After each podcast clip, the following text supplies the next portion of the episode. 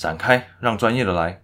欢迎来到肥仔保罗五分钟电商，在这个频道，我会和你分享电商、行销、生产力相关的议题，并且控制在五分钟左右，让你听起来没有负担，也可以让零碎的时间更充实。好，念得很快，不代表这就叫做专业。在看各种讨论串留言的时候，经常会看到有人留说“闪开，让专业的来”，尤其是在各种感情问题下面。或是有时候可以看到某个政治人物的梗图，上面写“你不要那么专业，好不好？”那到底怎样叫做专业呢？我认为专业不单单只是在讲技能，更重要的是可以达成目标，还有可以掌控情绪。不知道你们有没有遇过这样的人，或是身旁刚好就有这样的朋友，他们特别喜欢唠专有名词，以为自己讲专有名词别人都听不懂的时候，特别厉害，特别专业。其实这完全是错误的。因为当他讲了一堆专有名词，而不是针对这些专有名词更深入的去解释，更平易近人的去解释，让大家都听得懂的话，完全没有达成沟通的目的。除非他本来就打算要唬人，打算用一些自己也不懂的专有名词来唬人。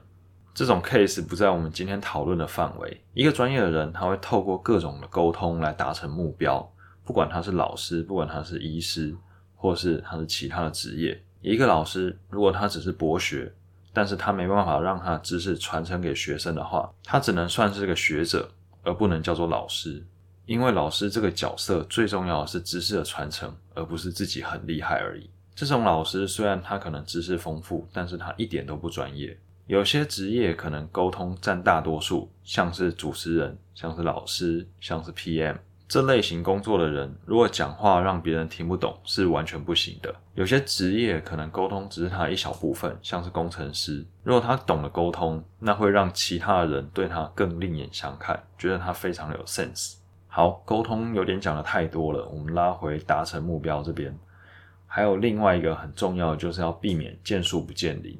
当我们收到一个任务的时候，我们很有可能会紧盯着这个任务的目标冲刺，一冲刺。有时候你可能就真的只会看眼前的目标，而忘记它背后真正重要的事情是什么。举一个有点白痴、有点夸张、有点偏激的例子：主管给小明一个任务，一年之内大幅提升会员平均付款订单数。于是小明就把所有付款订单小于二的会员全部移除汇集。他用一天就达成了目标，但是他隔天就被开除了，因为他没有去想这个任务背后的意义是什么。应该是要提升顾客体验，然后达到市场以及营收的成长，这才是真正的目标。OK，目标讲完，接下来讲的就是掌控情绪的这个部分。掌控情绪其实是一件知易行难的事情，因为人本来就是有情绪的，尤其是在沟通的时候，很容易就会让情绪波动。当你碰到比你笨的，你会生气，他为什么那么笨？怎么讲都听不懂。那当你碰到比你聪明的，你也会生气，为什么自己这么笨？为什么都听不懂别人在讲什么？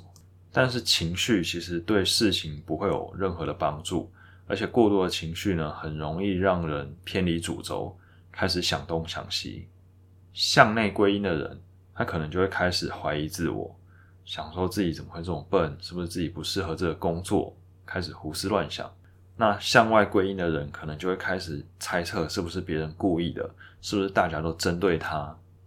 很多成功人士和一般人最大的差别就在于情绪的掌控度。像是在《富豪谷底求翻身》这个影集中，呃，Glenn Stern 几乎没有被情绪影响，不管他遭遇到了多大的挫折，或是他的伙伴多么的雷，整个影集中他大概只有一次对于女厨师的态度表示不满，但其实他冷静了几分钟之后，就跑去找女厨师道歉，化解这个冲突。林肯在当总统的时候，偶尔也会因为下属、将领或是朋友的所作所为发脾气。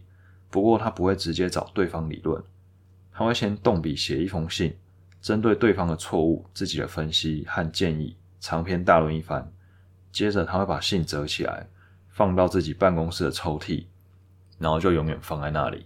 他知道反击对方很简单，而且对别人发飙的感觉很过瘾、很爽。可是，要是真的行动了，最后的下场往往是悔不当初。当你因为情绪冲动做了一些事情，你可能就会离你原本的目标越来越远。比如说，你可能跟某个部门的人吵架了，但是你的目标是要一起达成某个 KPI，这样你们是不是彼此都离这个目标越来越远？OK，时间差不多，那希望今天讲的内容大家都可以听得懂，不然的话就是我不够专业。没有啦，我本来就不是专业的，我也是在学习，在摸索。透过大家的 feedback，还有自己的练习，希望可以越来越进步。这样，所以有任何想法都欢迎跟我交流。我是保罗，我们下次见，拜拜。